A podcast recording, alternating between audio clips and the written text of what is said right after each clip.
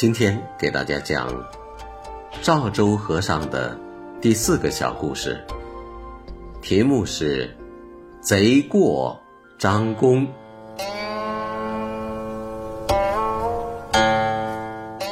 赵州去访问黄渤，黄渤一见他来，就关闭了方丈的门。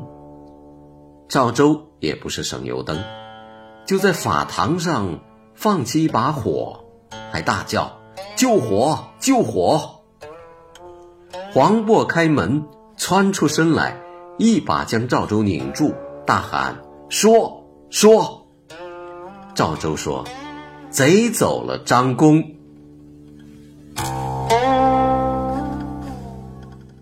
张公是为了射贼，贼走了再张公，是赶不到点儿上。是马后炮，这是在说谎不。见赵州来了才关门，赵州放火才出来，很被动。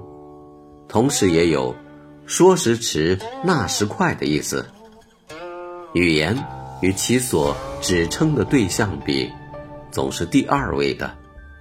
道不在说中，而在行动中。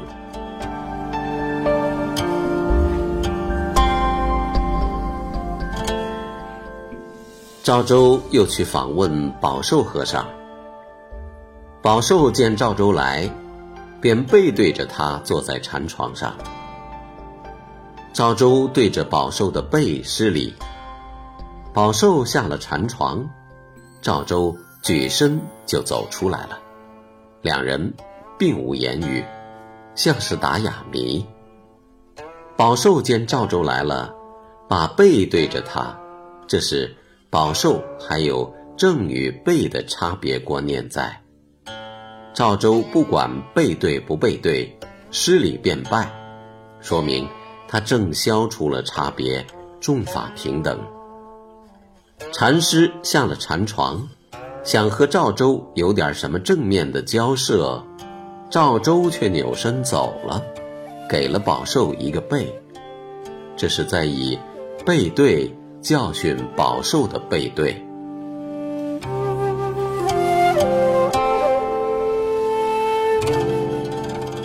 赵州却访问朱瑜，到了法堂上，从东向西走了几步，朱瑜便问：“干什么？”探水。赵州回答：“我这里并无一滴水。”朱瑜说。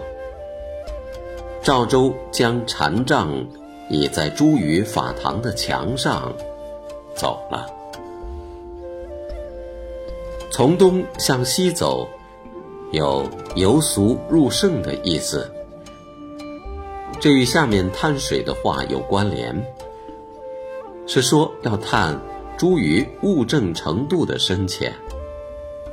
茱萸说没有一滴水，是告诉赵州，我这里。没有深浅可测。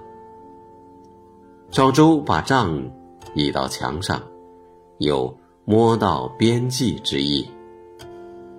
在这里，语言和行动相互结合，缺一不可，很像在演戏。